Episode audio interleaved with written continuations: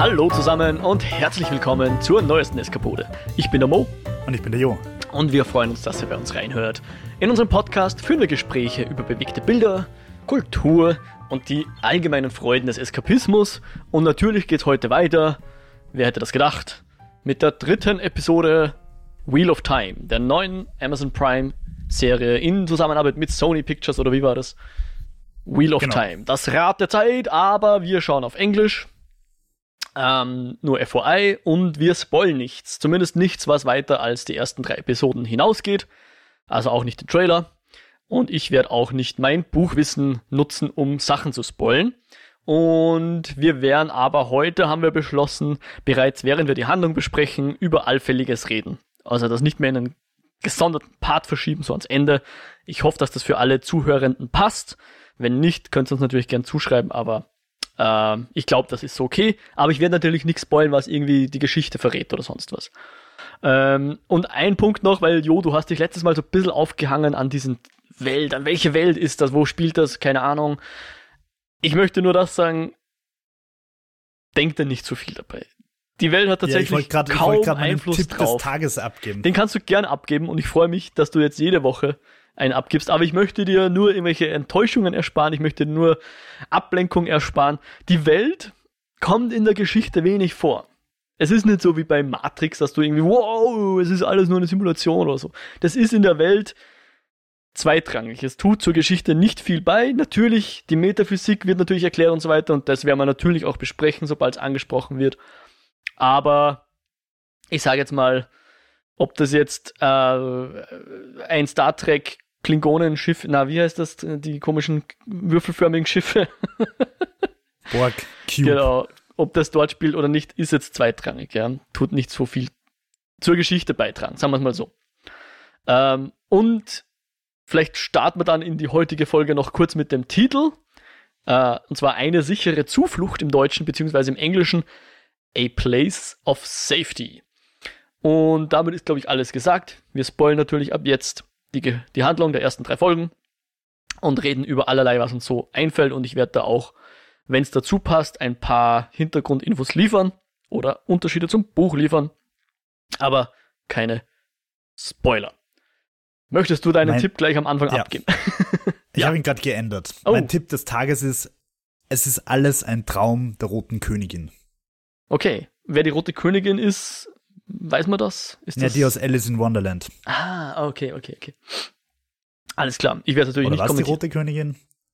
Keine Ahnung, in irgendeinem Alice-Buch heißt es mal. Oder? Es ist alles nur der Traum von irgendwem oder vom, vom König oder was weiß ich. Whatever. Aber ist er ein Schmetterling, wenn er aufwacht, ist die Frage.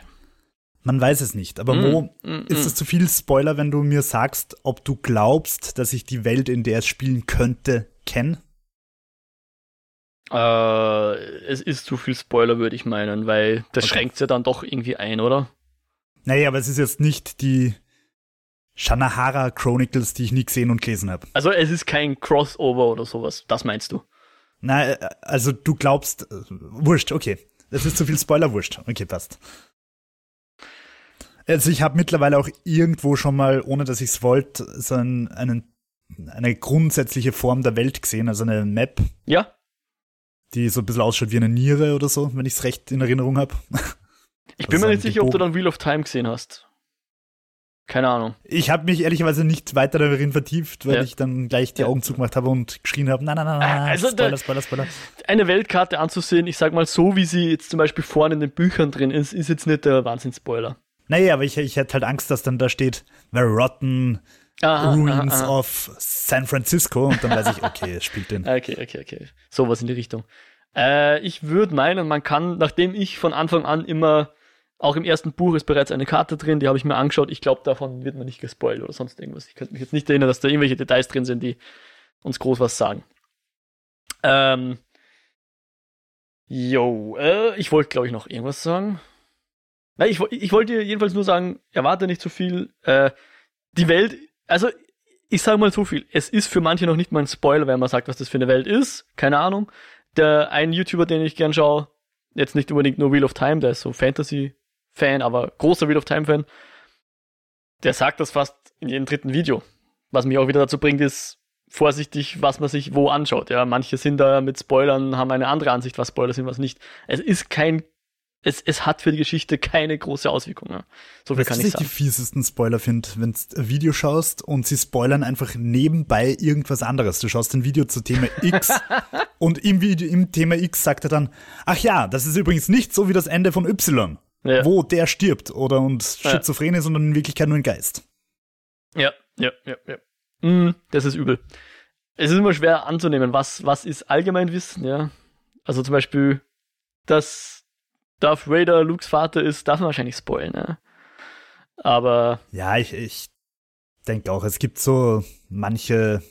Aber zum Beispiel ähm, so gewisse David Fincher-Filme würde ich jetzt zum Beispiel mhm. nicht spoilen. Mhm. Also die sind zwar auch schon älter, aber da macht es halt einfach den Hauptreiz aus und wenn ich das weiß, dann ja. Short. Gehe ich d'accord. Aber heute sind wir mal spoilerfrei. So viel haben wir jetzt eh schon etabliert, glaube ich mit vielen Worten. Ähm, und wir werden heute, glaube ich, wieder mal dazu übergehen, dass wir nicht die Geschichte Szene für Szene abarbeiten, sondern sie zusammenfassen, weil wir haben ja in der letzten Episode haben sich unsere Helden und Heldinnen mehr oder weniger getrennt in drei Grüppchen. Das eine waren Ren und Matt, die eben aus der Stadt durch irgendeinen so Schacht entkommen sind und sich dann mit einem großen Baumstamm, Baumstamm davon gemacht haben in Gollum-Manier. Ich glaube, das richtige Verb ist absetzen. Absetzen, genau. Sie haben sich abgesetzt mit einem Baumstamm.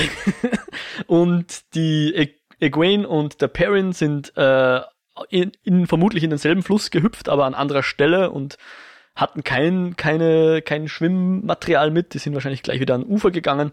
Und zuletzt äh, der Lan mit der fast bewusstlosen Moraine.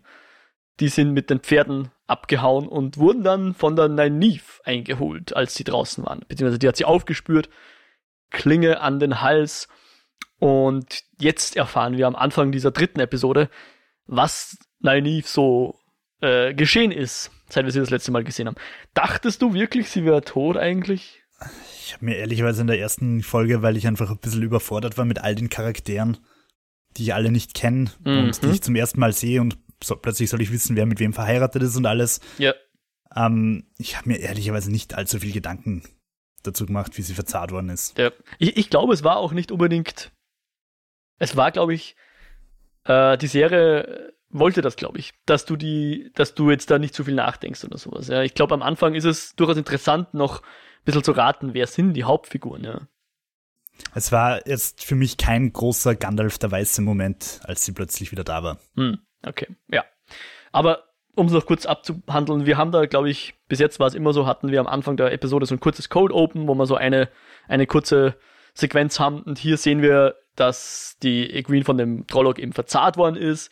Der Trolloc hat sich dann gedacht, uh, dieser andere Trolloc, der schaut eigentlich ganz lecker aus. Schmeckt gut, ja. Den koste ich doch mal. Äh, Nanif äh, hat diese Gelegenheit beim Schopfe gepackt und ist abgehauen und hat sich in dieser Grotte versteckt. Und dann. Ich habe irgendwie diese Fluchtszene ganz geil gefunden, wo sie so durch diesen Wald läuft, der, finde ich, nicht sehr fantasymäßig, sondern ein bisschen monokulturmäßig ausgeschaut hat, mit diesen Bäumen in Reihe und Glied. Aber irgendwie war die Szene ziemlich intens, also habe ich ganz cool gefunden. Ja. Und ich muss generell sagen, dass ich mich mittlerweile eigentlich diese Cold Openings mit diesem, dass ich das eigentlich gerade ganz cool finde. Das erinnert mich irgendwie ja. an James Bond. Die alten James Bond-Filme fangen ja auch immer so mit James Bond in den Alpen, macht einen Salto und. Ich, ich glaube, auch die neuen fangen so an. Ich, Echt? Mal, ja. ich, ich, weiß es gerade gar nicht. Ja, aber ich glaube, die neuen, da ist es mehr in die Handlung eingebettet. Ja, ja. Und bei den alten war es halt wirklich, Pierce Brosnan ist cool beim Skifahren und der Rest des Films hat nichts mehr mit Skifahren oder Alpen zu tun.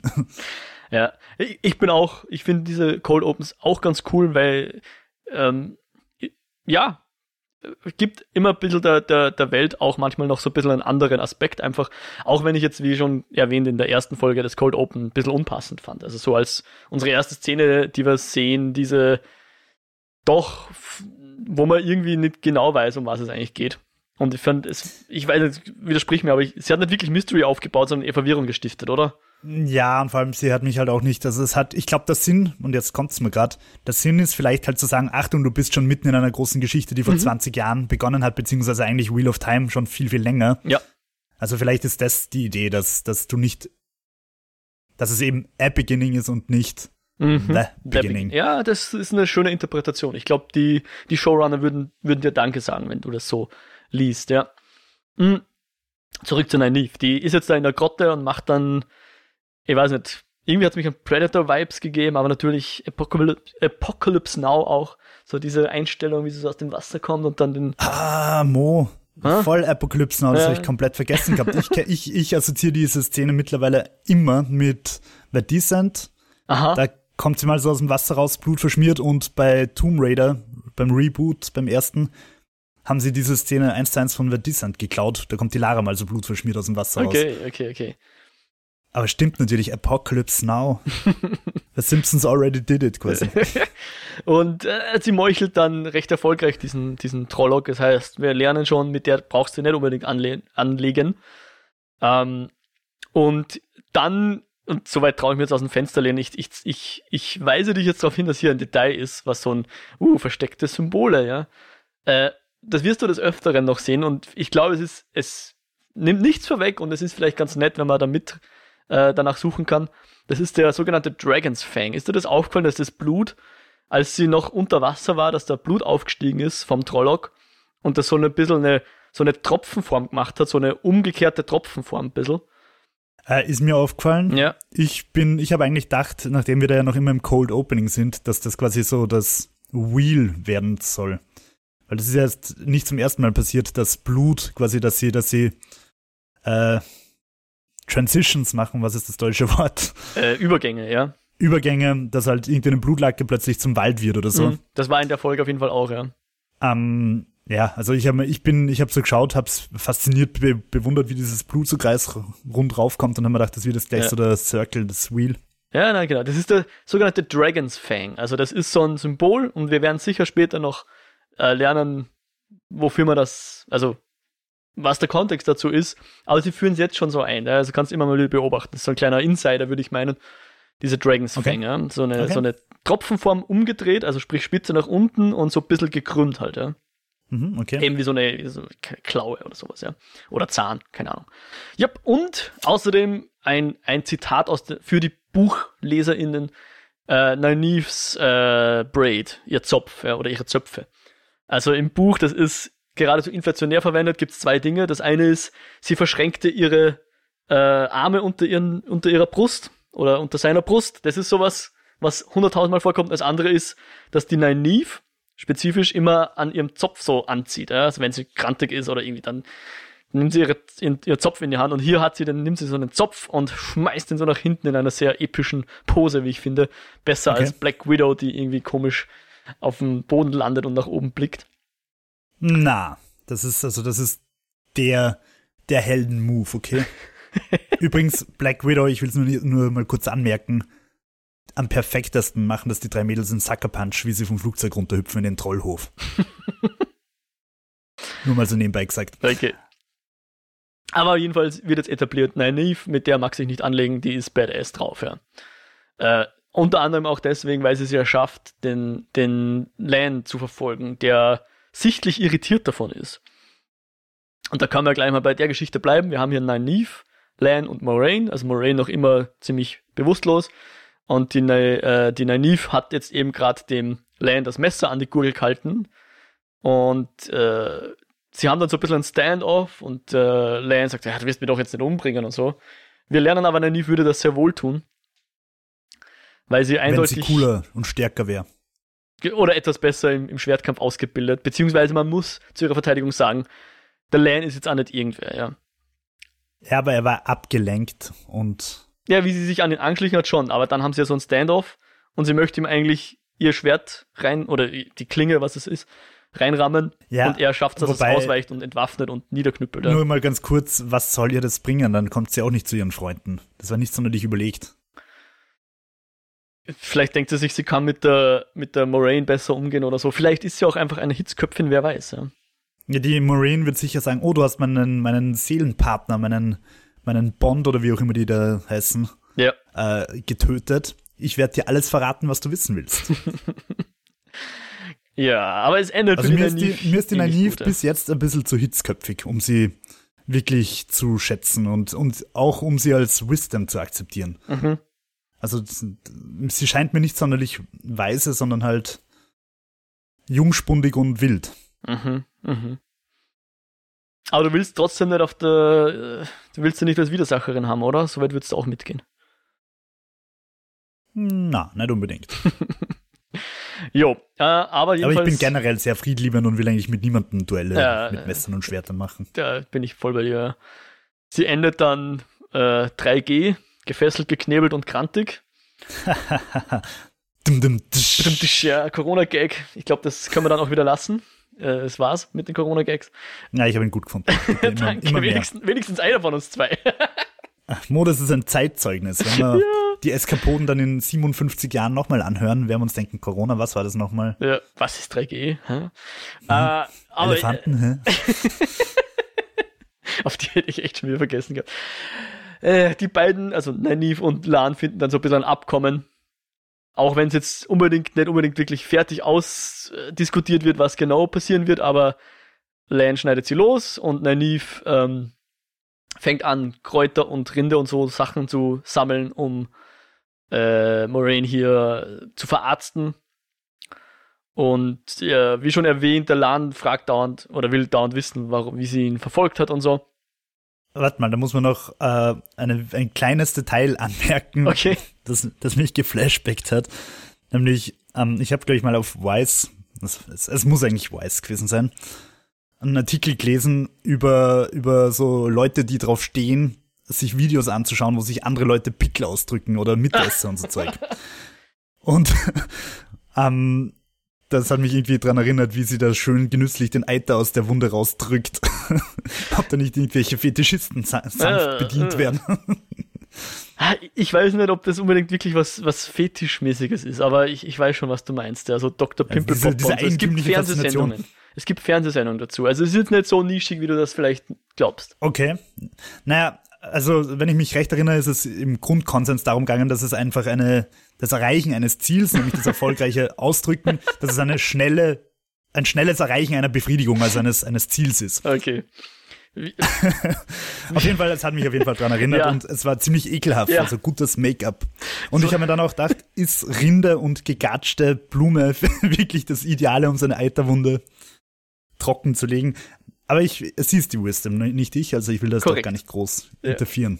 Und der, und der Lan scheint ja auch so weit zu vertrauen, dass er sie da an die Moraine dran lässt. Äh, und weil wir schon beim Eiter ausdrücken sind, bevor sie das macht, sagt sie noch so zum, zum Lan, ähm, er, er erklärt uns ein bisschen was zur Welt, nämlich zu diesem, zu diesem Bond, dieser Verbindung zwischen Aes Sedai und Warder, was ja der Lan ist.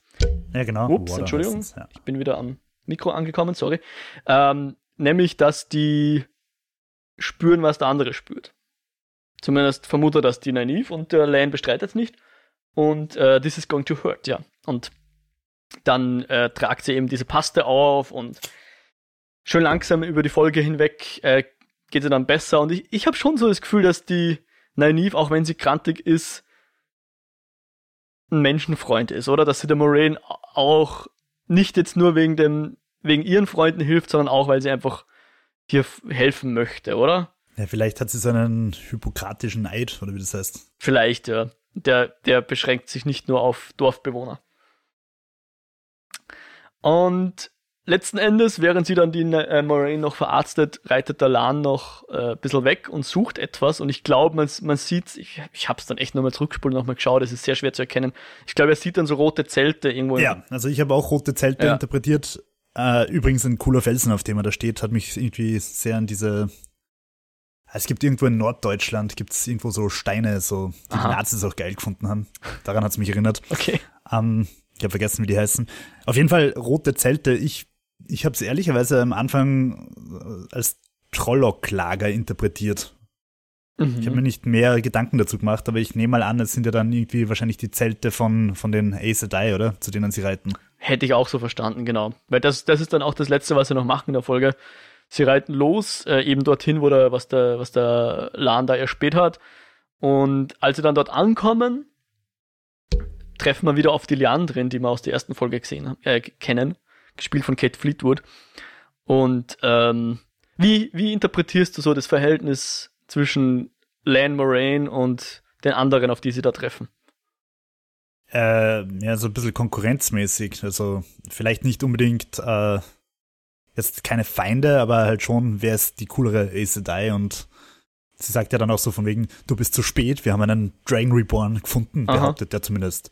Und war das der, also der Mann im Käfig, der so bedeutungsvoll schaut, war das der aus der ersten Folge Nein. am Anfang vom Cold Opening? Nein, das ist ein anderer. Okay. Also der Mann im Käfig. Aber er hat so böse und bedeutungsvoll geschaut, dass ich mal davon ausgehe, dass er ein Charakter mit Namen ist und noch eine Rolle spielen wird. Ähm, aber hast du auch Moraine ihren, ihren Blick dann gesehen? Also sie hat zuerst gehört, sie haben einen, einen Gefangenen, der, der Dragon Reborn sich nennt. Und als sie ihn dann gesehen hat, ist er, glaube ich, war sie, glaube ich, ein bisschen erleichtert, oder? Kann man das so Ich weiß nicht, also habe ich nicht ganz interpretieren können. Das war irgendwie ein bedeutungsvoller Blick, aber was er bedeutet, weiß ich nicht. Mhm. Okay. Aber ich meine, sie glaubt ja offensichtlich, dass sie einen, also dass einer der vier der Dragon Reborn ist oder die Dragon Reborn. Ähm, ja, also dürfte sie das eigentlich kaum stressen, wenn die, wenn die da irgendwen anzahlt. Nur, was sagt das über diese andere Aes Sedai aus, wenn die irgendeinen dahergelaufenen als Dragon Reborn interpretiert? Hm. Was ich übrigens kurz anmerken möchte, wir haben versehentlich begonnen, auf Deutsch zu schauen. Also, weil halt Amazon noch auf Deutsch eingestellt war oder Mhm. keine Ahnung. So die ersten drei Minuten oder was. Mhm. Und ich habe es ganz lustig gefunden, der Dark One wird als dunkler König übersetzt. Okay. Habe ich ziemlich weird gefunden. Ah, danke für die Info.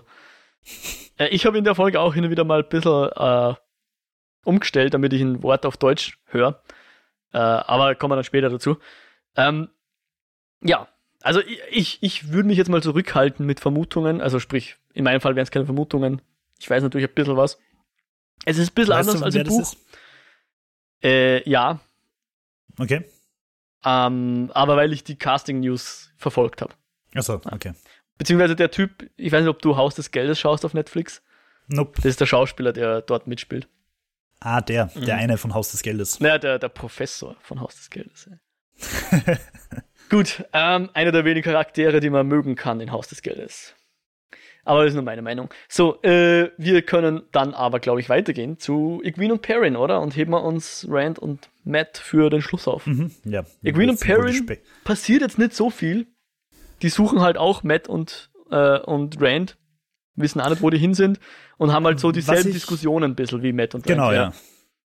Also eben, sie, sie sagt, hey, lass uns zurück ins Dorf gehen, weil ich will unbedingt zum Rand, der geht sicher auch zurück ins Dorf und, und äh, Perrin bringt sie ein bisschen zur Vernunft und sagt, wir können nicht zurück ins Dorf gehen und äh, wir gehen Richtung Osten und Rand wird dasselbe interpretieren und auch Richtung Osten gehen, weil er weiß, dass du Richtung Osten gehen wirst, weil alles andere vernün- unvernünftig und dumm wäre.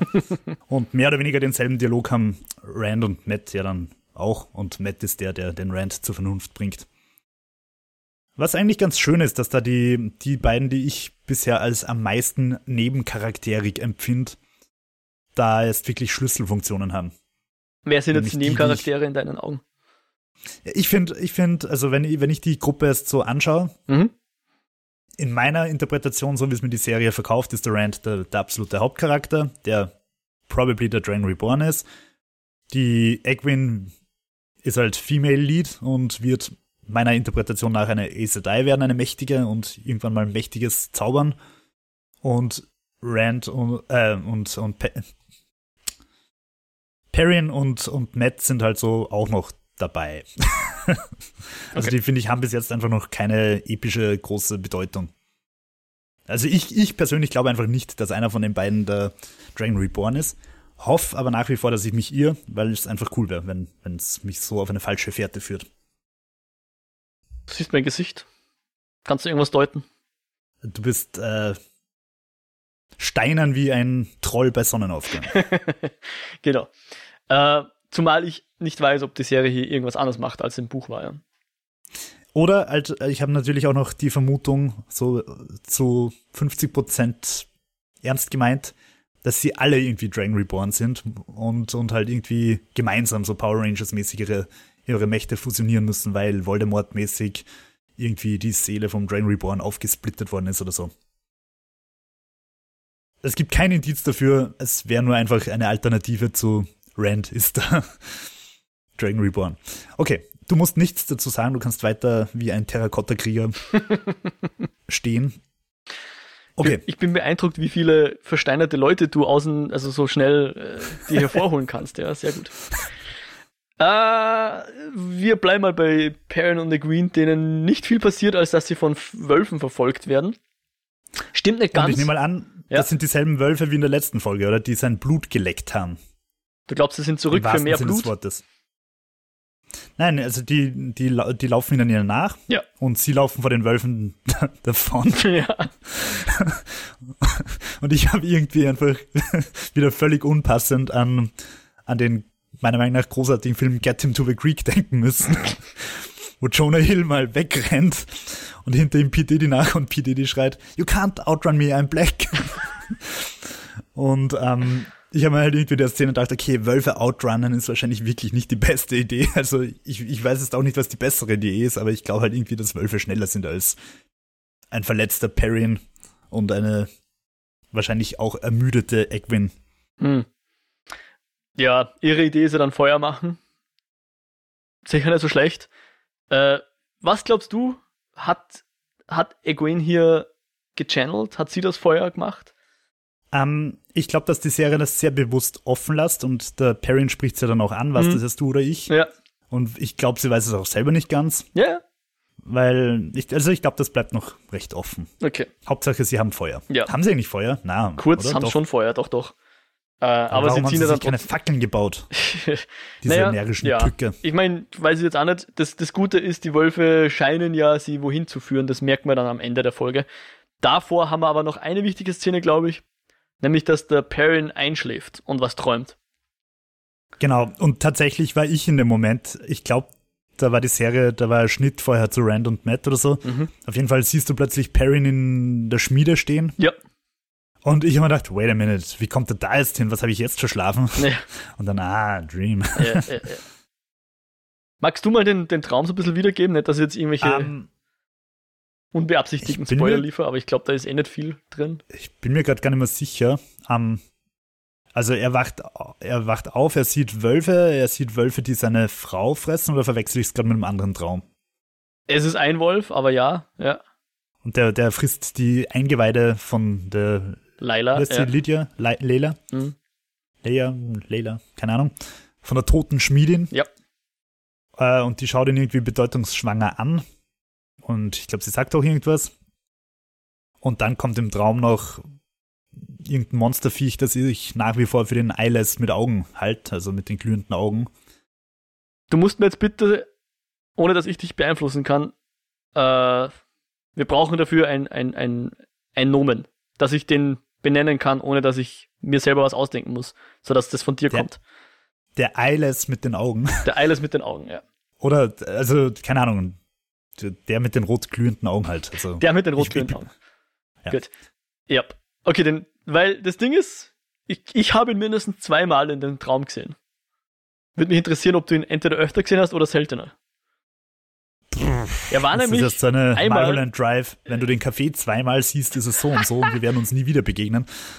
Ne, ganz am Anfang, wie er noch aufsteht, sieht man ihn, da sieht man durch ein Fenster nach draußen und er steht ja, kurz doch, draußen. doch, doch, doch, doch, doch. Und da hat meine liebe Frau auch gesagt, hast du es gesehen? Ja, ja, genau. Und dann ja, geht er so auf die, auf das Schmiedefeuer zu und da ist dann immer so Blitzen und ganz kurz so für, ich sag mal, Fight Club mäßig, wenn du weißt, was ich meine, ja, ja. sieht man ihn nochmal dort, wo sonst Perrin steht, steht dann kurz dieser, wie haben wir ihn genannt? Der Eyeless mit Augen. Mit den glühenden Augen. Der Eyeless mit den glühenden steht dann ganz kurz für einen Bruchteil einer Sekunde da. Ja, ja doch, das habe ich schon auch äh, gesehen und ich habe auch überlegt, ob ich das jetzt interpretieren soll, dass quasi dieselbe Person, also dass, dass da, wo Perrin steht, dieser Eyeless mit den glühenden Augen steht, also ob das irgendwie so ein Zeichen dafür ist, dass er der werden wird oder so. In irgendeinem Wheel of Time das, das wiederholt sich alles und er ist traumatisiert, weil er seine Frau umgebracht hat und er wird irgendwann der Böse oder so, keine Ahnung. Ich habe kurz drüber nachgedacht und habe dann beschlossen, dass es zu früh für solche Spekulationen ist nach drei Folgen und die Serie uns hoffentlich bei Staffel 7 dann irgendwann eine Antwort geben wird. Ich habe übrigens den Eiles mit den glühenden Augen habe ich Glühbert genannt in meinen Glühbert finde ich gut. äh, jo, Genau, aber, aber im Grunde schreckt er aus dem, aus dem Traum dann hoch, weil die Wölfe jetzt wieder trotz Feuer näher gekommen sind. Und dann galoppieren sie weiter, bis sie letzten Endes dann in den Nebel rein müssen. Genau, sie finden diese Wagenspuren und folgen den Wagenspuren. Ja. Und jetzt kommt der Magic Moment, den ich, äh, wo ich mir einfach nicht ganz klar bin. Es stehen plötzlich Menschen vor ihnen, so Hippies. Ja. Ähm, und meine Assoziation ist einfach, dass die Wölfe diese Hippies sind, dass das Werwölfe sind. Keine Ahnung, ob das völlig aus, der, aus den Wolken gegriffen ist. Ich habe diese Assoziation einfach gehabt, weil sie werden von den Wölfen dahin gejagt und plötzlich stehen diese Leute vor ihnen. Und ähm, ja, ich habe es halt so interpretiert, dass das halt Shapeshifter Werwölfe sind. Ähm, ja. Na, schauen wir mal. Und normal. Hm? Schauen wir mal. Schauen wir mal. Und nachdem, nachdem ähm, ja bisher doch einige Tolkien äh, Parallelen sind und ich glaube, ich bilde mir ein, aber es ist lange her, ich glaube im Buch, im Film nicht, aber im Buch, glaube ich, treffen sie auf der Wetterspitze, glaube ich, auf Werwölfe. Echt? Ah, weiß jetzt gar ja, nicht. Mehr. ich bilde mir ein, ich hoffe, ich erzähle jetzt kein äh, gefährliches Halbwissen, aber ich bilde mir ein, dass da irgendwas mit Werwölfen war, irgendwo im Herrn der Ringe. Ah, cool. Okay. Ähm, ja, auf jeden Fall, wenn, es keine Werwölfe sind, dann arbeiten die Wölfe obviously für sie oder mit ihnen zusammen und sind dressierte Wölfe, dressierte Wölfe des fahrenden Volks. Ähm, ja, auf jeden Fall treffen sie diese Leute und sie sollen ihnen ein Lied vorsingen, das sie nicht kennen. Ähm, Perrin antwortet so, wie ich antworten würde. murmel, murmel, ich kenne das Lied nicht. äh, Egwin kann natürlich sofort den ganzen Spruch runtersagen. Ja, und sie werden von denen herzlich willkommen geheißen. Also, ich nenne sie jetzt einfach mal fahrendes Volk. Sie haben Planwegen und scheinen halt herumzuziehen und sie sagen auch selber, sie sind die, vor denen sich alle fürchten, die die Kinder verzahnen und halt äh, irgendwas stehlen. Also es ist, glaube ich, relativ obvious, was da die Parallele in der echten Welt sein soll. Ähm, da will ich jetzt auch gar nicht näher drauf eingehen. Ähm, auf jeden Fall werden sie von denen nett willkommen geheißen. Genau. Also sie nennen sich Tuata A, beziehungsweise eben Traveling People oder so landläufig die Tinkers. Ich, ich, da weiß ich jetzt nicht, wie die auf, auf Deutsch heißen, aber Tinkers. Tinkers. Mhm. Tinkels oder Tinkers? Tinkers. Ähm, okay. Aber Traveling People und so weiter, ja genau. Und äh, die haben sogar Namen, also sie ist die Illa, er ist der Rhein und der Jüngere ist der Aram. Stellen Sie sich vor. Und ähm, genau, da kriegen sie was zum Essen und sie haben offensichtlich sehr viel Hunger, weil sie schaufeln dann ordentlich rein. Also ganz nett. Und an der Stelle, jetzt kurz Buchwissen, die, die Tinkers, die werden extrem bunt beschrieben. Die haben bunte Wegen und buntes Quant. Und ich habe mich da immer gefragt, wie machen sie das in der Serie, weil das würde einfach scheußlich ausschauen. Und äh, ich glaube, der Robert Jordan hat, ich weiß nicht, ich, ich will ihm unterstellen, ich glaube nicht, dass er der größte Designer ist, nicht der ärgste Ästhet, was Visual Design geht, weil er, er, er schreibt sehr oft von vielen Farben. Ja, also dieser Palast mit den 100.000 Farben, die, die Fliesen sind alle in Rot und Grün und Weiß, also wo ich immer, immer dachte, okay, das kann nicht gut ausschauen. Also wenn du so einen Designer findest, der das nach der Beschreibung so hinkriegt, dass es gut ausschaut, ich würde es bezweifeln. Und auch diese, also die Tinker werden sogar so beschrieben, dass es eigentlich in den Augen wehtut. Ja, selbst für die Leute in der Welt ist das ein bisschen zu much. Und ich fand, ja, also so die, ich fand eigentlich die, die, die Übersetzung der Serie eigentlich ganz, ganz cool gelöst eigentlich. Ja, also ich muss sagen, also so richtig ästhetisch pleasing habe ich es jetzt nicht gefunden, aber. Nein, nein, eben, ja. Aber ich muss jetzt auch mal kurz einen äh, Disku äh, Exkurs ich finde, ich finde es cool, dass die Serie das macht, nämlich dass alle Menschen schmutzig sind und Pickel haben und Poren und Hautunreinheiten. Mhm.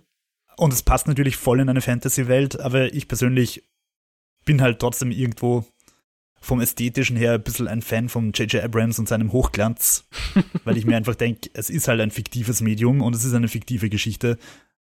Und ich finde es auch okay, wenn, wenn die Charaktere in einer fiktiven Geschichte halt poliert sind, sage ich mal. Einfach für die Augen. Aber das ist halt Geschmackssache und natürlich passt's völlig in, in Wheel of Time, dass die, dass, dass die Leute auch mal irgendwie keine Pickel und Hautunreinheiten haben und so. Ähm, ja, aber so richtig ästhetisch pleasing äh, habe ich bis jetzt noch nicht wirklich gefunden. Ja, aber so Leute wie jetzt ich sag mal, der Lan oder auch, ja gut, von den, ich überlege jetzt gerade, die, die Leandrin, die Aes Sedai, die sie zum Schluss treffen und so, die sind halt zumindest nicht schmutzig. ja, mir fällt gerade ein, also ich meine, Game of Thrones hat das, finde ich, in den späteren Staffeln ein bisschen äh, weglassen, aber in den ersten Staffeln haben sie sich auch sehr bemüht, dass die Leute schmutzige Fingernägel haben und einfach nicht sauber sind. Ja. Ich habe mhm. das Gefühl, dass Game of Thrones gegen Ende dahin dann ein bisschen mehr High Fantasy geworden ist, mhm. was das betrifft und halt wirklich, äh, ja, halt alle dann auch wirklich immer sauber und schön sind. Mhm. Aber am Anfang war, war das auch eigentlich sehr schmutzig. Ja. Ähm, ja, auf jeden Fall, ich habe diese, diese Tinkers jetzt, also ich habe jetzt keinen Augenkrebs gekriegt, aber so richtig super attraktiv habe ich sie jetzt auch nicht gefunden. Im Sinn von dem, was sie anhaben. Also ja, ja. ich finde, sie schauen halt einfach aus wie verkommene Hippies und ich habe dann ich habe dann halt einfach sofort dran gedacht, was du gesagt hast, dass der der ah, was der Autor, mir fällt der Name gar nicht ein, Jordan. Jordan, ja äh, dass der seine Vietnamkrieg äh, Erfahrungen da verarbeitet hat und da habe ich tatsächlich einfach gedacht, dass, dass, dass er da halt wirklich an die Hippies aus dem Vietnamkrieg gedacht hat, die zu Hause sitzen und Blumen also essen, rein vom, von sie der irgendwo durch den Dreck her. warten. rein von der Ästhetik her hätte ich das in den Büchern nicht so verstanden. Dass die Serien Tinkers ein bisschen so ausschauen, lässt sich, glaube ich, schwer bestreiten. Da, da gibt's, kennt man genau, wüsste man genau, in welche Geschäfte die so reinrennen. Voll, ja. Und äh, wo sie ihr Quant kaufen ja, würden, wenn es Stimmt, wenn's Entschuldigung, also eigentlich weniger Hippie, sondern mehr so dieses Esoterische, dieses Alternative New Wave, äh, nicht New Wave, New Age. Ja. ja, genau. Ähm, aber die, die Wägelchen und so, die sind auch schon bunt und so, falls das aufgefallen ist. Nicht ja. wirklich. Also ich habe die eigentlich recht trostlos trotz alledem empfunden, aber es war vielleicht auch diese trostlose Ebene. Ja, genau. Es ist halt Nebel und so. Aber wenn man hinschaut, sieht man, dass die, die Wagen zumindest bunte Akzente haben. Ja. Sicher okay. nicht so arg, okay. wie sie in den Büchern beschrieben sind, aber ich glaube, als äh, Zitat kann man es durchgehen lassen. Ich würde auch ganz gerne, aber vielleicht nicht unbedingt Warte heute. mal ganz kurz, worauf ja. ich echt gespannt bin, also nachdem ich einfach nichts weiß, ich bin jetzt gespannt, ob die jetzt so Game of Thrones mäßig einfach in ihren Zweiergruppen für immer weiter ihre Zweiergruppen bleiben und halt acht Staffeln lang ihre Dinge in, als Paare durchziehen. Oder ob sie halt wieder zur, zur Gruppe, zur Gemeinschaft zurück zusammenfinden. Nur so als in den Wind geraten. Mhm. Ja, werden wir sehen. Mhm. Ähm, ich ich würde gern zu gegebener Zeit mal über, über Perrin reden. Also über den mhm. Unterschied zum Buch haben wir eh schon in der ersten Folge geredet, dass er die, die, die Frau hatte, die er dann auch prompt umgebracht hat. Und an der Stelle, äh, das bewirkt halt so, dass er jetzt so diesen, diesen Beschützerinstinkt irgendwie hat und so. Ich bin auch nicht ganz sicher, ob ich das nicht so ein bisschen. Kennst du, sagt dir die Trope Fridging was? Der, der Deadpool hat die auch mal zitiert, wo es darum geht, dass du quasi, meistens sind es halt weibliche Charaktere in einer Geschichte, bringst du um, damit die Männer was zum Tun haben, ja. Rache üben oder sonst irgendwas, ja. Fridging, so wie Kühlschranken. Ja, genau. Mhm. Und ich glaube, da, ich, ich gebe ihm jetzt noch ein bisschen Zeit. Mal schauen, was das noch wird. Ich, ich glaube, ich bin dem in dieser Form, wie es jetzt hier gezeigt wird, noch nicht mal so böse. Aber sie schrammen halt schon knapp an dieser Trope vorbei. Mal schauen, mal schauen. Ich finde, ich finde per se, dass Tropen nicht unbedingt schlecht sind. Ähm, also ich, ich tue mir ein bisschen schwer. Ich weiß, es gibt eigene Websites, die nichts anderes machen als Tropen in, in Medien kritisieren. Ähm, ich finde, dass eine Trope muss per se nicht unbedingt was Schlechtes sein, aber es ist halt, also egal ob es jetzt Vergewaltigung ist oder Fridging oder was auch immer, es ist halt easy. Es ist easy und halt abgenutzt und halt teilweise einfach auch nicht mehr nicht mehr zeitgemäß, wenn man so sagen will, um jetzt mal ein komisches ich, Wort zu verwenden. Ja, weiß ich nicht. Also es ist nicht unbedingt auf Fridging bezogen, aber es gibt persönlich nicht Tropen. unbedingt, aber es ist, es ist, es ist jetzt, ja. Also ich finde es interessant, dass sie es eingeführt haben, wenn du sagst, dass das im Buch gar nicht so ist. Ja. Deswegen, ich, ich weiß noch nicht ganz, worauf sie damit raus wollen und ich, ich habe so eine Vermutung, aber vielleicht reden wir da nächste oder übernächste Folge oder was auch immer. Zu gegebener Zeit nochmal zu. Weil jetzt würde ich dann eigentlich gern zur zweifellos Hauptgeschichte dieser Episode gehen, oder? Ja, ich möchte kurz noch, auch wenn es ein bisschen ein Rücksprung ist, zu Marine, Lan und Nynaeve zurückhüpfen, weil ich was vergessen habe, was ich Aha, in den ja, bitte, Notizen ja, erspäht habe. ja.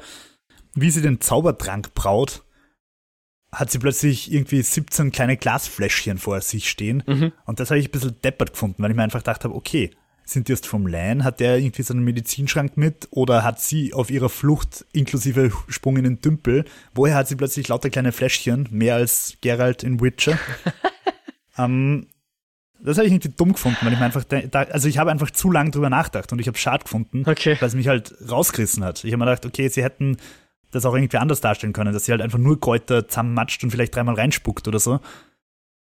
Ich, da habe ich mir einfach gedacht, woher kommt, kommen jetzt diese ganzen Flaschen? Da müssen wir jetzt zurückgehen. Ich weiß jetzt ehrlicherweise nicht, ob sie irgendwelche Taschen mit hat oder im, im Quant Taschen hat, aber sie wurde ja verzahlt, wie sie gerade jemanden verarztet hat. Also da hat sie wahrscheinlich schon ihr, ihr Erste-Hilfe-Kit mitgehabt an dem, zu dem Zeitpunkt. gut. Akzeptiert. Aber ich, müssten wir jetzt schauen. Wäre interessant. Wäre Akzeptiert. interessant. Also mir ist es nicht aufgefallen, aber du hast schon recht irgendwo. Gut, ähm, Matt und Rand, genau. Also das erste ist, sie, sie schreien mal in der, im Gebirge rum auf der Suche auch nach Equipment. Vor allem schon 14 Kilometer weit weg von Shadowlog Egwin! Barry! Naja, Echo. Echo, Echo. Echo, ja genau. Aber okay. Aber die Landschaftsaufnahmen schon wieder unglaublich geil. schauen wieder nice aus. Sie, sie rennen dann so ein Stückchen und Matt quengelt rum und äh, sie beschließen eben auch zum White Tower zu gehen oder zumindest mal nach Osten. Und sie finden dann Gott sei Dank ein willkommenes Ziel, nämlich ein kleines Dörfel, äh, Brents Spring. Das ist so ein, eine Amalgation, sagen wir das so, aus verschiedenen Dörfchen in, aus, aus dem Buch. Also ich glaube, das Dorf selber, da kommen sie jetzt im Buch nicht durch. Ich glaube, es wird erwähnt oder so. Äh, aber es ist so eindeutig ein Zitat, ja. Also das ist so der, der klassische Serieneffizienz, ja. Sie kommen jetzt nicht durch drei Dörfer, sondern durch eins und das ist so eine Mischung aus den drei Dörfern. Okay, auch was sie dort erleben, ist quasi die Mischung aus. Äh, Ist eigentlich zum Teil neu. Also es könnte quasi sein, sein, dass sie im ersten Dorf Holz hacken, im zweiten Dorf äh, Bier ausschenken und im dritten Dorf kämpfen. Nicht, nicht ganz so, nicht ganz so. Aber was es ja, um was es ja in dem Dorf geht, ist, ähm, sie, es zeigt uns, dass das Böse, der Dark One, quasi auch so ein bisschen eine Philosophie hinter sich hat und dass es nicht nur böse Trollocs gibt, sondern auch Menschen, die sogenannten Dark Friends. Also sprich, normale Menschen wie Friends du und wie ich. Freunde oder Freds? Na, Friends. So, die Freunde der Dunkelheit sozusagen, ja. Ähm, ja, reden wir drüber, wenn, wenn wir soweit sind. Okay. Genau, also sie, sie gehen in dieses Dorf runter. Beim Reingehen sehen sie gleich mal so ein, so ein Käfig, wo eine Leiche drin ist, wo auch ersichtlich ist, warum es eine Leiche ist, weil nämlich noch Pfeiler drin stecken. Und so ein, der Matt erspäht gleich so einen Schmuckstein irgendwie, der so an dem Gürtel des, der Person hängt. Ähm, und sie gehen dann ins örtliche Pub rein. Das heißt, glaube ich, ich weiß nicht, ob es in der Serie vorkommt, ich habe es irgendwo gelesen, Four Kings und es gibt ein Dorf im Buch, das heißt Four Kings oder so ähnlich. Also Okay. das ist so eben so die, die bisschen der Hint in die Richtung, so nette kleine Details, wo man dann wiedererkennt, aber es ist nicht genau das, was im, was im Buch war. Und sie gehen dann eben in dieses äh, Dörfchen rein und dort ist dann ein Gleeman und das ist eben das, wo ich nachgeschaut habe, wie das auf Deutsch heißt, ein Gaukler. Hm. Und das ist auch wieder sowas, wo sie die Beschreibung eines Gleemans im Buch genommen haben und finde ich zu Recht einen Haufen Sachen weglassen haben, wie so ein Gaukler normalerweise ausschaut. Die haben so einen bunten, da haben wir wieder das bunte, ja. Die haben eigentlich einen total bunten Umhang. Der hat Ja, jetzt einen so- relativ so- normalen Umhang, aber er hat innen, falls das aufgefallen ist, das Futter besteht so aus zusammengenähten äh, Patches, also Na, ist mir nicht ja, aufgefallen. es aber war so cool. ein schönes, nettes Zitat, weil er, er, er tut so seinen Umhang so einmal so kurz so weg, wie er sich auf den Schemel hinsetzt, mit der Gitarre tut er den Umhang einmal so, also seine, seine Jacke in Wirklichkeit einmal so lüften und da sieht man, dass drinnen das ist, was normalerweise außen ist, bei einem, bei einem Okay. Gleeman. Also der Glau Gaukler ist im Buch quasi so wirklich der Jolly bei den Spielkarten, oder wie? naja, sie haben halt so ein sch- spezifisches Gewand an, wo man sie sofort erkennt, ja. Also, Also jetzt, er hat jetzt nicht so eine Narrenkappe auf, aber er hat einen, einen Umhang, der eben aus lauter Fetzchen, aus lauter bunten Fetzen zusammengenäht scheint. Ja. Ich habe den absolut nicht als Gaukler interpretiert, sondern halt einfach als Bade. Ja. Eh. Also, im, schauen wir mal, ich nehme an, er kann auch noch jonglieren oder sowas, ja. Es ist halt so ein. Auf jeden Fall kann er relativ gut Messer werfen. ja, genau. Aber da sind wir ja auch noch nicht. Ja. Aber ich, ich meine, die Handlung selbst ist jetzt eh nicht so interessant. Sie, sie müssen sich halt irgendwie ihr, ihr Obdach Brot verdienen. verdienen. Und das tun sie halt in Holzhacken und der Matt ist halt immer krantiger und immer quengeliger und will halt nicht helfen, aber versteht sich dann aufs äh, äh, Servieren zumindest. Und er hat, finde ich, in der, in der Folge einige ziemlich gute Witze. Einer davon ist, äh, wie es ums Holzhacken geht und dass sie sich abwechseln könnten. Oder geht es um die Dorfwirtin, dass sie sich abwechseln könnten? Ich weiß nicht, ob sie dafür, ob sie da dabei wäre, falls du dich erinnern kannst. Ja, voll. Äh, War amusing. Das, und das andere, wie es darum geht, ja, rasieren, ja, na, ich habe damit den Rücken deiner Frau gerade rasiert, deswegen ist er stumpf oder irgendwie sowas. das ist halt schon, ich glaube nicht, dass das Witze waren, die im Buch sind, weil das, das Buch ist da, was den Humor betrifft, wesentlich harmloser, sage ich jetzt mal, ja. Okay. Da, da, da geht es nicht so zotig zu, aber ich finde das sehr gut und ich, äh, gefällt mir gut. Es, es war, finde ich, recht realistisch irgendwie. Ich meine, die scheinen alte Freunde zu sein. Ja. Ich habe ganz lustig gefunden, wie der Rand mit der Wirtin dann redet und die Wirtin halt sagt, ihr seid doch zusammen, oder? Ja. Und er sagt so, ja, wenn ich an Männern interessiert wäre, würde ich was Besseres finden oder so. Oder würde mir was Besseres suchen, ja. yep, genau. Aber besagte Dana ist eben äh, ein Dark Friend. Das erfahren wir dann später, weil sie dann den Rand auch einsperrt und sagt, hey, ich habe schon einen der Eyeless gerufen. Ähm, und das wäre doch super, wenn ich jetzt diejenige bin. Er sagt er dann erst ein bisschen später, aber sie, sie warten quasi noch auf den Matt, aber es wäre doch super, wenn ich derjenige bin, der dem Dark One den äh, die beiden hier präsentieren wird. Und sie redet da so ein bisschen aus der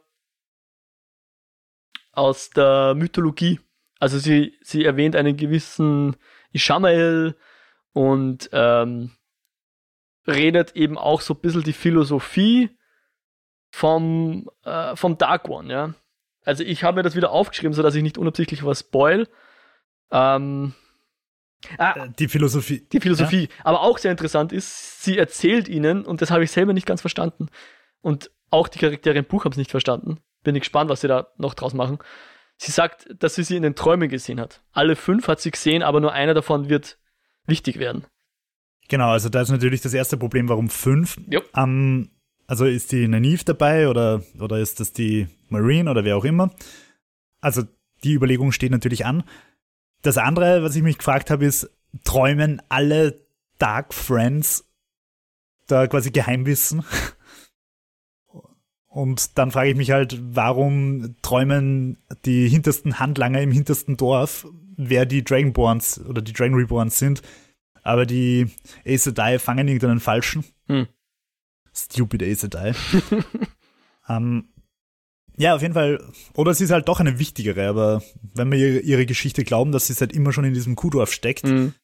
dass er nicht mal ein Kuhdorf ist, weil es keine Kühe gibt, ähm, ich, äh, ist mir einfach komisch vorkommen. Warum träumt sie sowas Wichtiges? Mhm.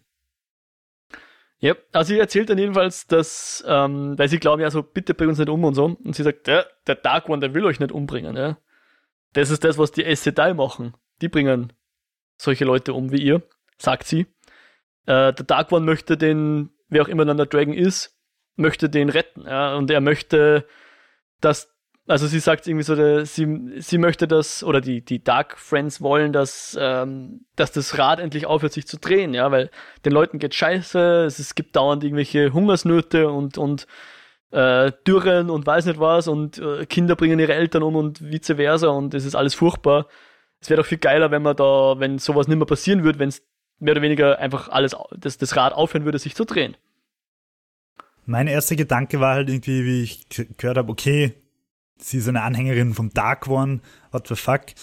Und dann habe ich mir halt gedacht, okay, erstens mal gibt's ja bei uns in der echten Welt, in der Religion auch Anhänger vom Dark One, sage ich mal ganz brutal. Es gibt sowas wie die Church of Satan. Es gibt Abspaltungen von der Church of Satan.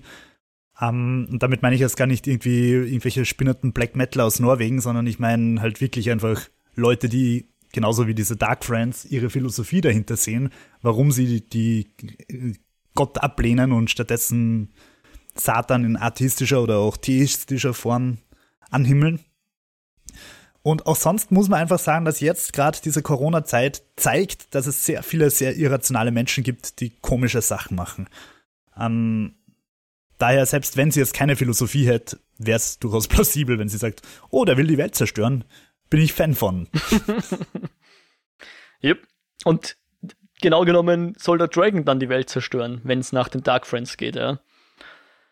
Und äh, auch, auch sehr interessant war, dass sie offensichtlich wusste, dass der Rand mit der Egwene unterwegs oder verbandelt ist, weil sie sich so ein bisschen. Ja, weil, weil sie ja träumt. Ja, und sie wollte sich auch so herrichten wie die Egwene und so. Also. Hat Aber mich es auch war ein cooler Twist. Sehr, hat mich extrem überrascht. Also mit dem habe ich überhaupt nicht gerechnet, ja. Hast du es nicht gewusst, dass sie das ist? Na, also im Gegenteil, ich dachte sogar, sie ist ein anderer Charakter, den wir noch nicht kennen. Nice. Ähm, zuerst mal so für kurz. Ähm, und was halt passiert im Buch ist, sie werden halt auch von Dark Friends versucht aufgehalten, auf Dark Friends versuchen sie auch zu schnappen, sagen wir mal so, ja. Sowas passiert im Buch. Und sie müssen, Okay, und sie müssen halt weiter und so weiter. Ähm, zu dem Zeitpunkt bin ich mir nicht ganz sicher, ob der Gaukler, ob der da ist oder woanders. Ich weiß es jetzt gerade nicht. Mhm. Aber sie, genau, dank dem Gaukler entkommen sie und deswegen glaube ich, ist es unter anderem auch wichtig, dass wir über den noch kurz reden. Er stellt sich ja dann als Tom vor, Tom Marilyn. Und Wir haben übrigens vergessen, dass der Matt noch diesen Stein von der Leiche fladert. ich, ich habe es jetzt nicht vergessen. Ich habe mir gedacht, wir, wir bleiben mal kurz bei den Dark Friends noch. Okay. Aber das ist das Zweite, genau, weil sie letzten Endes gehen sie dann mit dem Tom gemeinsam mit.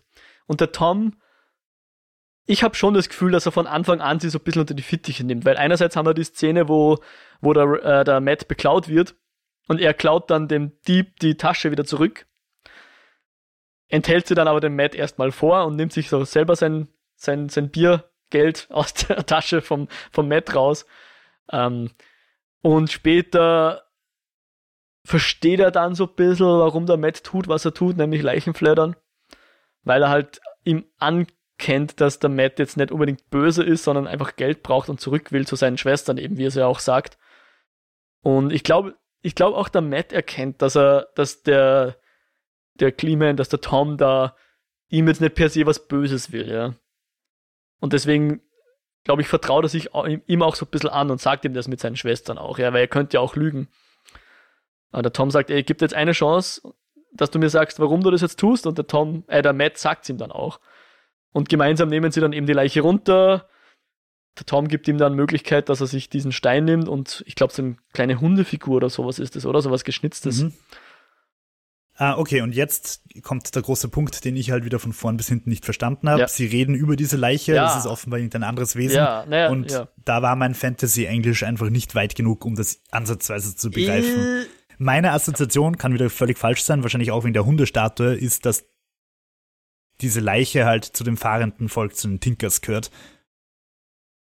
Die irgendwie, aber keine Ahnung, bitte Mhm. klär mich auf, wer ist das? Na, also ich glaube, soweit kann ich auch, kann ich auch äh, sagen, dass sie, sie reden von den Aiel, also A-I-E-L geschrieben, wenn ich mich jetzt nicht täusche. Das sind nicht die Tinkers. Das sind nicht die Tingers.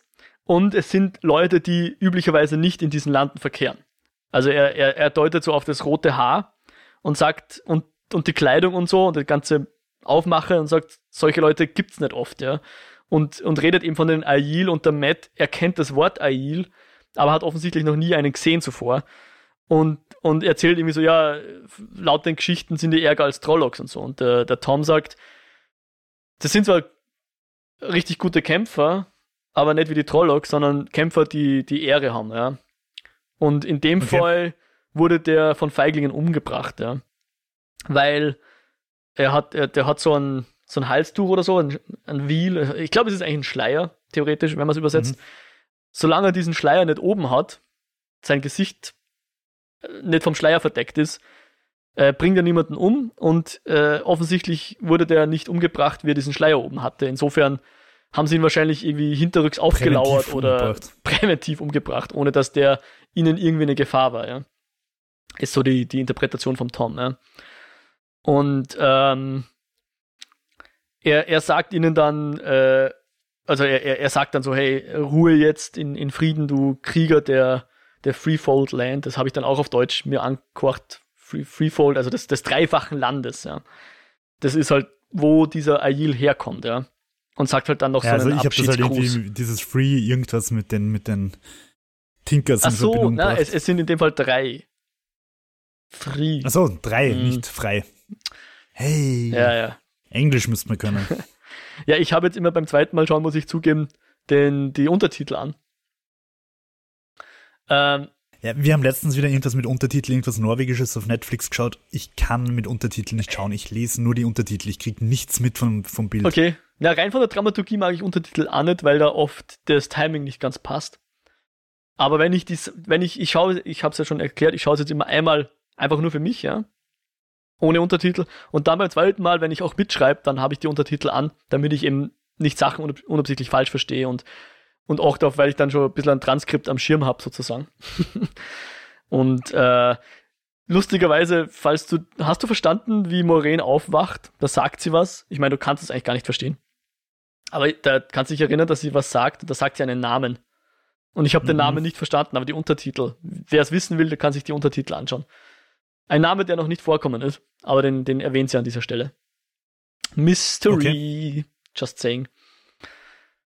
Setup für Folge Ja. 4. Und wenn wir schon beim Foreshadowing sind, die Dana, auch wenn sie jetzt an dieser Stelle schon vom Tom umgebracht wurde, äh, hatte zuvor im Render noch erzählt, wo sie nicht überall hin will. Äh? Und das möchte ich jetzt auch noch kurz zitieren, was sie da sagt, nämlich sie möchte gerne den Stone of Tear sehen, den Lion Throne of Camlin und da hätten wir jetzt dieses Camlin, nachdem du mich schon gefragt hast. Mhm. Äh, eine Ogier Stadding möchte sie sehen und sie möchte vielleicht auch ein Trolloc gerne sehen. Vielleicht sogar. Ich möchte noch kurz auf das Lied, das unser Tom singt, Ah, eingehen. ja, sehr schön, ja.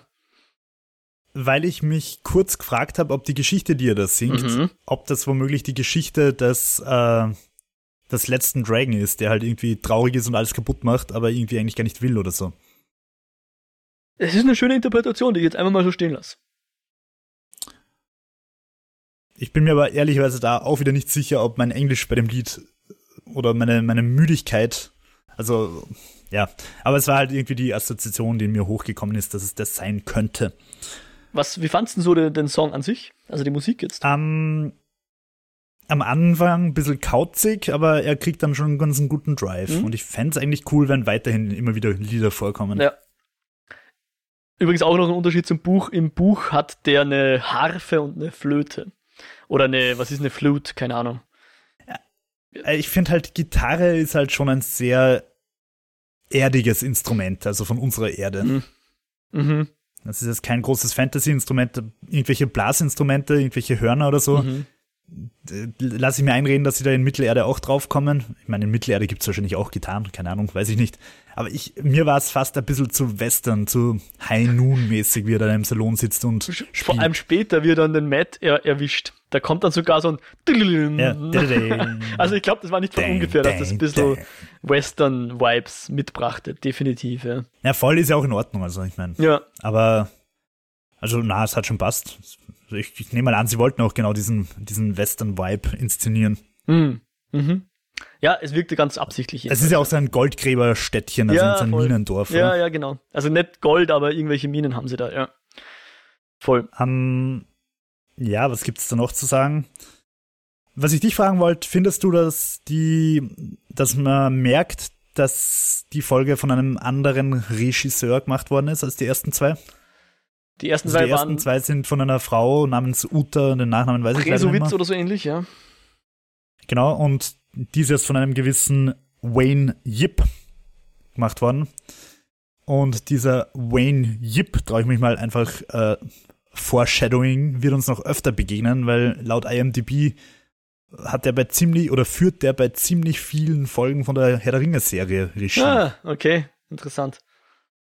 Ähm, wo ich mir halt auch denke, das heißt vor allem, dass Amazon ihm scheinbar vertraut. Also ich habe nichts anderes gefunden, wo ich jetzt sage, okay, ah doch, ich glaube, der hat sogar bei einigen, na wurscht, aber auf jeden Fall spielt, äh, führt er bei, bei Herr der Ringe einiges an Regie und ich nehme auch wirklich, wie schon in der ersten Eskapode gesagt, an, dass äh, Herr der Ringe ähnlich sein wird vom Setup, vom, vom Production Value und so weiter. Mhm. Und dass das Wheel of Time so ein bisschen die Generalprobe für Herr der Ringe ist. Mhm. Ja. Ähm, also zur Regie, sie war jetzt nicht super auffällig. Es gab eben die ein oder andere äh, so Überblendung, wie du es genannt hast, so vom Blut auf, auf den Wald und so. Äh, alles, was zu sehen war, war ganz gut lesbar. Also ich könnte mich nicht beschweren, dass irgendwas, aber es war jetzt auch kein, wie wir es jetzt in den ersten Folgen gehabt haben, irgendwelche Kämpfe oder so. Da finde ich, da ist es eher wichtiger, dass man die Sachen auch lesen kann. Äh, also ich würde sagen, weder positiv noch negativ aufgefallen. Eine, eine solide Regiearbeit. Mhm.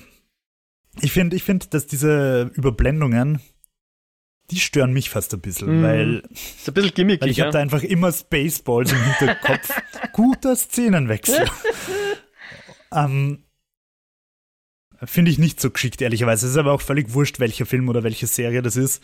Das wird für mich immer Spaceballs bleiben.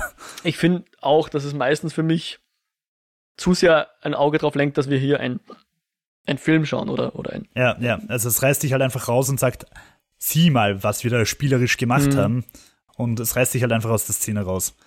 Das stimmt, Das ja. wäre jetzt vielleicht kein Problem bei Brooklyn 99 oder so, aber bei alles, was irgendwie eine Dramaturgie hat und auch von der Dramaturgie lebt, finde ich es halt ein bisschen, muss man überlegen, ob das wirklich sinnvoll ist. Ich würde es nicht machen, glaube ich. Ich stimme dazu, ja. Ja, aber ich würde sagen, ähm, also die, die Folge hört dann, glaube ich, eh auch damit auf, dass äh, der, der Tom so die beiden so unter seine Fittiche nimmt und sie sich davon machen, oder? Na, das letzte ist, das letzte ist der Dragon, Re äh, der, der, ja, die, die, die Leandrin, die den Dragon Reborn uns präsentiert. Das war die letzte Szene. Aber die letzte Szene, wo noch Rand und Matt dabei sind, sind, hey, kommt's doch mit mir mit Richtung Osten. Ähm, und anscheinend ist es da beschlossen, dass jetzt der Matt doch mitgeht. Ja, und der Rand ist wieder so, "Ih, warum soll ich dir vertrauen? Blablabla. Perfekte, ich- also ich perfekte Rand-Imitation. ja, ich meine, Entschuldigung, alle Leute, die ihm bisher nur geholfen haben und sein Leben gerettet haben, er ist immer so, ich mag dich nicht. Ja. Nämlich der, Warum, warum sollte ich mich impfen lassen und mein Leben retten? der Tom hat hier literally sein Leben gerettet, indem er ein, ein, eine Frau umgebracht hat. Ein, auch wenn es ein Dark Friend ist, aber trotzdem ist jetzt auch nicht unbedingt etwas, was man alltäglich macht. Ich glaube auch in dieser Welt nicht. Ähm, aber ja, genau. Und die beiden oder die drei machen sich dann auf. Ich bin gespannt, wo das noch hinführt. Nach Osten wahrscheinlich. Ja, zumindest behaupten sie das. Gut, Deckel drauf, oder? Deckel drauf, genau. Klappe zu.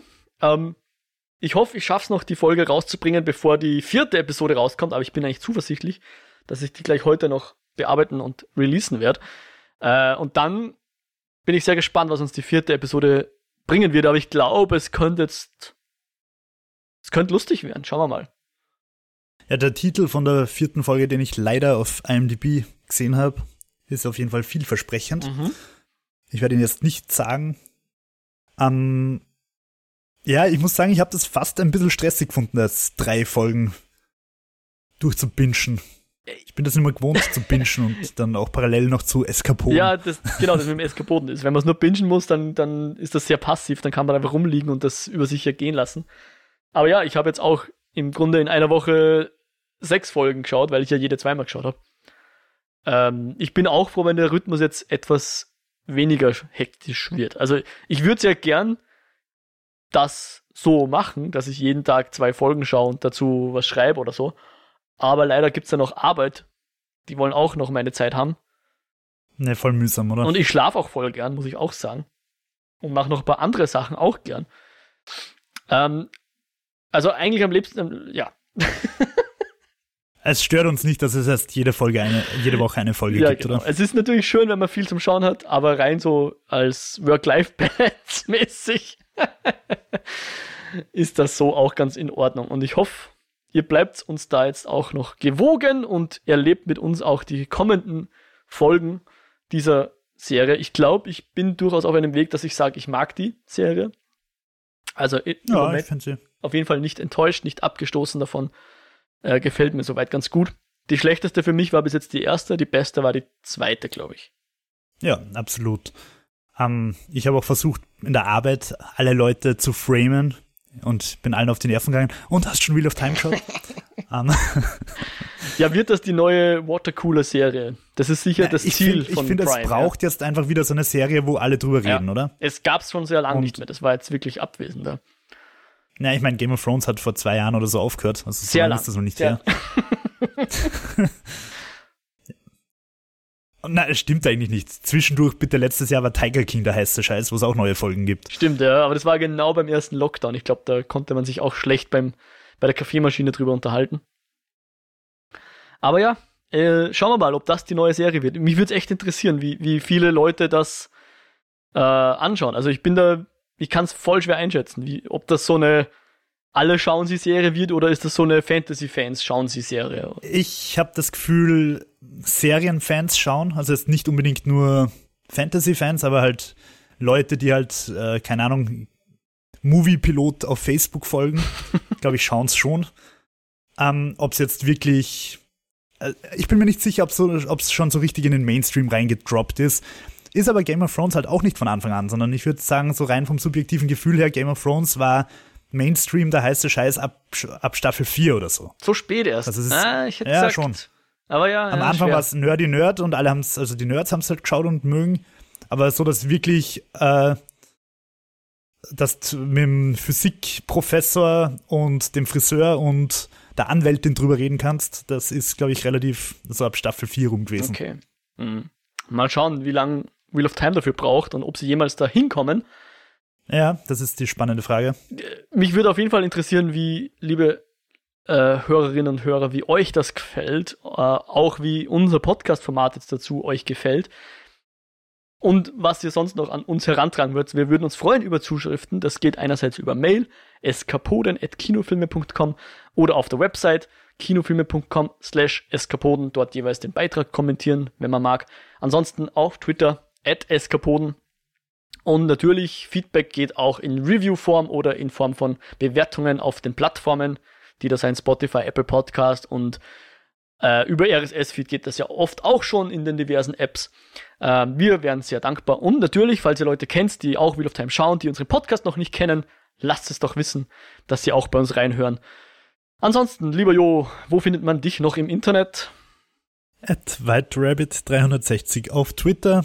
Habe ich eigentlich schon mal erwähnt, dass der Name, woher der Name kommt?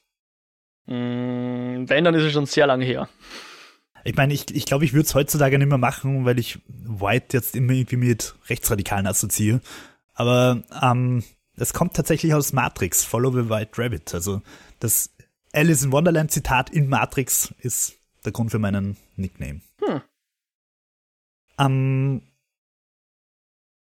ja, at WhiteRabbit360 auf Twitter und am, at, äh, nicht at, Jo Meyerhofer, M-A-Y-R, Hofer auf YouTube, wo ich vielleicht wieder mal ein Video mache. Und wo finde ich dich, Mo? Ich bin auf Twitter, at Modriak, das ist Modriak mit einem C wie Cs am Ende. Und sonst, wer noch mehr von mir hören will, darf gerne in den Lichtspielcast reinhorchen. Und das heißt, wir hören uns jetzt hier im, in den Eskapoden sowieso demnächst wieder, weil wir versuchen natürlich auch die vierte Folge zeitnah zu besprechen. Wann das genau sein wird, können wir es nicht garantieren. Aber es sollte nicht allzu lange hin sein. Definitiv bevor die fünfte Folge dann rauskommt und jetzt habe ich es verschrien, oder? Nein, ich bin sehr zuversichtlich, dass wir das innerhalb der nächsten Tage hoffentlich wieder schaffen, das zu besprechen und rauszubringen. Aber bis dahin. Ja, wofür ist denn der Lockdown? Ja, wofür ist denn der Also ich habe ich hab extra angerufen bei unserem Gesundheitsminister und gesagt, Münstein, Alter, wir müssen Wheel of Time schauen, bitte machen Lockdown. Und er hat gesagt, okay, passt, braucht's länger als bis zum 13. Dezember. Ich habe gesagt, na, das kriegen wir hin und ja. Na, hoffen wir's mal. Hoffen wir's mal. Also, dass der Lockdown nicht noch länger geht, meine ich. ich glaube ehrlicherweise schon, aber es ist ein anderes Thema. Ja. Genau, äh, wenn es euch möglich ist, lasst euch impfen. Ansonsten schaut auf jeden Fall, dass es euch gut geht. Das achtet aufeinander. Und ja, wir hoffen natürlich, es geht euch gut. Macht's gut, auf Wiederhören. Ciao, ciao. Auf Wiederhören.